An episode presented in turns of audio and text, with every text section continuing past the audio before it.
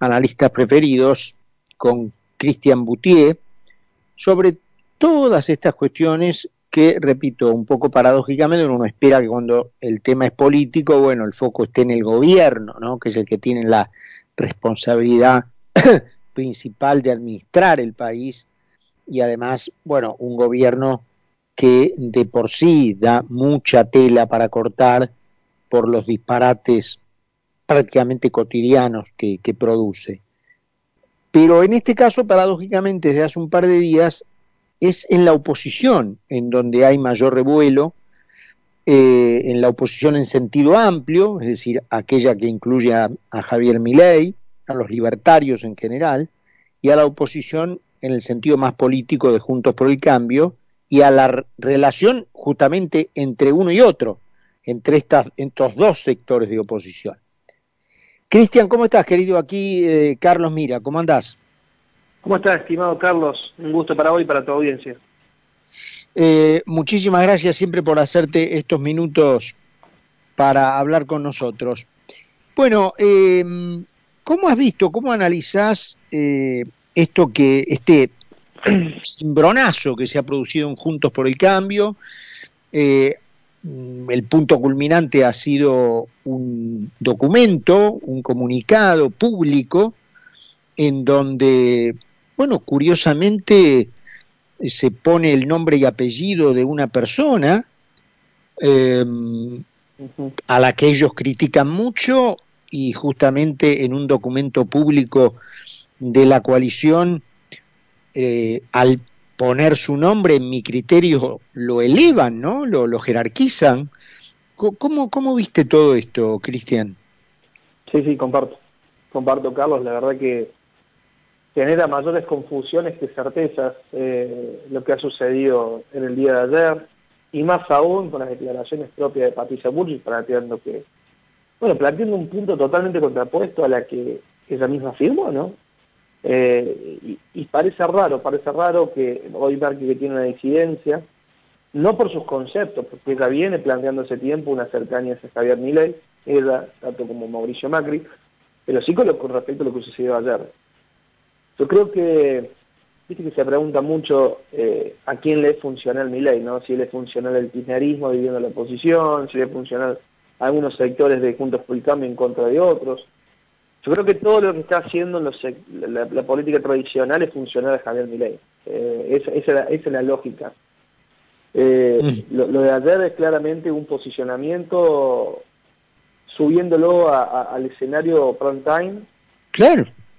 Porque Javier Milei sabe, a ver, él sabe lo que está logrando, no lo ha logrado cualquiera hace tiempo de, desde por fuera de todo tipo de estructura tradicional, lograr juntar más de 10.000 personas vaya donde vaya. Pero bueno, a ver, también está empezando a encontrar ciertos desequilibrios. Eh, para mí, Javier Milei está teniendo una sobreexposición.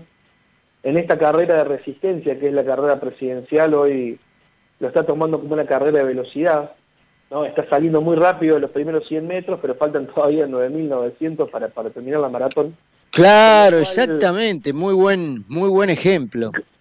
Con lo cual, digo, eso genera una sobreexposición y cuando hay sobreexposición hay errores no forzados. Entonces, hay ejemplos en otros tiempos, como fue el de Narváez en 2009 para 2011 o el de Massa en 2013 y el 2015, de que la expectativa que se genera post-legislativa eh, no es coincidente a lo que pasa en una ejecutiva. ¿no? Por eso mismo, bueno, lo de Milay es para tomarlo en cuenta. Creo que hay parámetros que ya marcan ciertos, ciertas bases, que es eh, Javier Milei se convierte claramente en tercera fuerza, eso nadie lo discute, reemplaza a la izquierda, y también se le va a complicar mucho un peronismo no K, hacer pie, porque si la gente busca algo distinto por fuera de la grieta, hoy Milei lo está capitalizando, pero que le alcance eh, para ser obviamente un candidato con, con amplias posibilidades presidenciales, yo creo que falta mucho, porque todavía no tiene justamente eso, esa una estructura transversal de punta a punta del país que le garantice, bueno, que le garantice recursos de estructura, valga redundancia, que le garantice todo lo que se necesita para, para competir, ¿no? Ahora, ¿vos crees, eh, obviamente, bueno, falta mucho para que incluso vos mismo empieces a hacer profundamente tu trabajo, ¿no es cierto?, que es el seguimiento de las expectativas preelectorales, falta tiempo para eso. Pero mi ley dice por ahí, si yo llego a la segunda vuelta soy presidente. ¿Te parece eh, parte de esta, de lo que vos con el buen ejemplo que pusiste, es parte de esa velocidad inicial o, o le ves cierta lógica a eso que dice él? No, si me preguntas hoy, hoy, faltando un año y cuatro meses para las elecciones, eh, para mí es parte de eh, el frenesí que genera Javier Milei en estos tiempos. explico por qué. Por la simple lógica que tenés un gran porcentaje de votantes moderados que se terminan agrietando o acercando a un lado u otro de la grieta, mientras más cercanos estemos a las elecciones, pero que no, se, no son fundamentalistas. Tratan de pensar un poquito más el voto en base a lo que se está votando, en una presidencial donde quiere, lo que la gente quiere soluciones y gestión. Ejemplos de gestiones, si son buenos se reivindican, si son malos se cambian, pero siguiendo esa, esa tendencia, no aplicando solamente el teorema de Baglini sin ningún tipo de justificación o con justificaciones a medias. Entonces, hoy Javier Milei es un...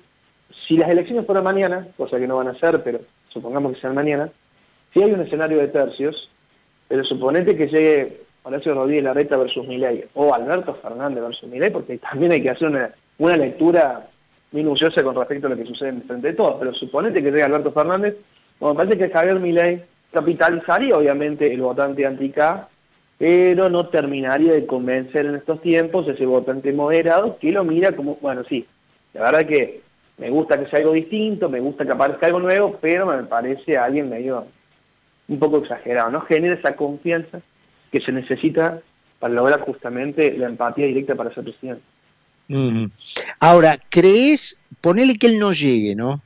Pero ¿crees que su prédica obligue, especialmente, porque del kirchnerismo olvídate, pero obliguen juntos por el cambio a enterrar definitivamente, si es que todavía alguno pretende utilizar ese método, el llamado gradualismo eh, y que eh, si Juntos por el Cambio llegara a ganar las elecciones, bueno, todos estén convencidos de que el ir de a poco eh, no va más, porque digamos, lo, lo, lo que vas haciendo tímidamente, el propio transcurso del tiempo te va comiendo paradójicamente el efecto positivo y como no haces lo otro, el, el, todo lo negativo te pasa por encima, digamos. Eh, ¿Logrará eso aunque no llegue él? ¿Su prédica logrará convencer a los que no están convencidos de Junto por el Cambio que el gradualismo no va más? Sí, sí, creo que en ese sentido Javier Milei ha, instalado tres o cuatro ejes que, que hacen convertir una prédica para toda la oposición al, frente de todos. Caso Larreta, por ejemplo, que uno lo puede considerar como uno de los, de, de, los protagonistas juntos por el cambio más moderados, pero que ya sale a plantear de que no, no, no, no se pueden discutir más impuestos en Argentina. O sea, ya por lo menos puso un limitante. No está hablando de sacar, pero por lo menos no está, ya está garantizando que no va a sumar más. Entonces, me parece que eso ya es una, bueno, una conquista, ¿no? De, esta, de, esa, de esta óptica. Hay que ver también qué sucede con, con el valor de la moneda, que también es obviamente una, uno de los ejes de Javier Milei. Pero todo va a ir de la mano también de, de esta expectativa que mantenga Milei. Creo que el gran desafío de Javier Milei es mantener este nivel de expectativa eh, a lo largo del tiempo. Es su gran desafío. Hoy sí, esto como, esto como en el fútbol, ¿viste? Cuando tenés a la selección a punto caramelo, pero todavía te faltan ocho meses para el Mundial y vos decís, ¿por qué no será el Mundial mañana, no? Totalmente, totalmente. Y, y, y, siguiendo esa analogía del fútbol, el Mundial es un mes donde pueden suceder muchas cosas, independientemente de lo bien que venía, ¿no? Bueno, recordando la selección de Bielsa. Pero ¿qué quiero decir con esto? Eh, incluso más, mientras más te acercas a las elecciones, pueden suceder contingencias o hechos especiales que posicionen o bajen ciertas circunstancias, ciertos, ciertas tendencias. Ya lo sabemos el año pasado, donde nosotros hacíamos una lectura electoral de provincia de Buenos Aires, hacíamos no a nivel federal, pero principalmente en, provincia de Buenos Aires, hasta que apareció la foto del Olivo Gate. Cuando apareció una foto se generó todo un derrumbe eh, de, la imagen del presidente y la confianza que terminó arrastrando a los candidatos al frente de todos a lo largo y lo ancho del país y que se le hizo muy difícil después a los gobernadores incluso retomar una tendencia positiva. Los resultados tuvieron a la vista, derrotas en provincias como La Pampa, como Chubut, como Corrientes, eh, casi se pierde en Tucumán, entonces eh, son mensajes, son mensajes donde claramente todo es mucho más dinámico y, a la vez eh, hay que entender esto, ¿no? Hay que y ser repetitivo. Es una carrera de resistencia, hay que ir de mayor a menor, no hay que salir con todo ahora porque justamente eh, pueden suceder los errores no forzados. Cristian, en el campo cristinista, digamos, el Instituto Patria dicen, dicen que especulan electoralmente, porque eso es lo que le interesa es retener el poder, no le importa nada, eh, mm. de eh, forzar una división, aunque sea incluso una división propia, pero lo importante es forzar una división en la oposición para llegar a las elecciones con un escenario de cuatro cuartos, cuatro veinticinco por ciento, digamos, en donde se repita un poco eh, aquella cuestión del Kirchner del 2003, que llegó a presidente sin que lo conociera nadie. Eh, ¿Crees que eso se puede dar o es una utopía en la mente de Cristina? A ver, la oposición partida yo creo que es factible por el hecho de que Juntos por el Cambio está haciendo su camino y Javier Milei está haciendo el suyo, y en el marco donde se bajen algunos actores que no creo que se bajen, un ejemplo, ¿no? que se baje Rodríguez Larreta de la disputa presidencial eh, para que Javier Milei sea parte de un gran frente opositor, una gran interna opositora, eso no lo veo, hoy no lo veo factible, obviamente falta mucho, pero hoy no lo veo factible, con lo cual la oposición, desde el vamos, hoy está dividida. Del lado del oficialismo, bueno, hay, hay que hacer dos lecturas. Todo indica, todo indica de que el kirchnerismo esté armando su propia estrategia y Alberto Fernández con otro sector del peronismo y con el apoyo de algunos intendentes del conurbano y algunos gobernadores esté armando la suya. Con lo cual es muy factible ese escenario de cuatro cuartos.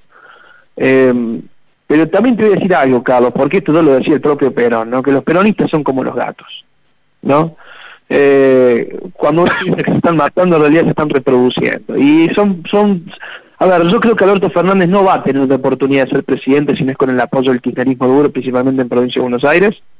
Y creo que Cristina tampoco se puede dar el lujo quedarse afuera del poder con las causas judiciales que tiene. ¿Se entiende? O sea, eso ha sido cuatro años donde la justicia estuvo encima y ella no tenía una sola cuota de poder.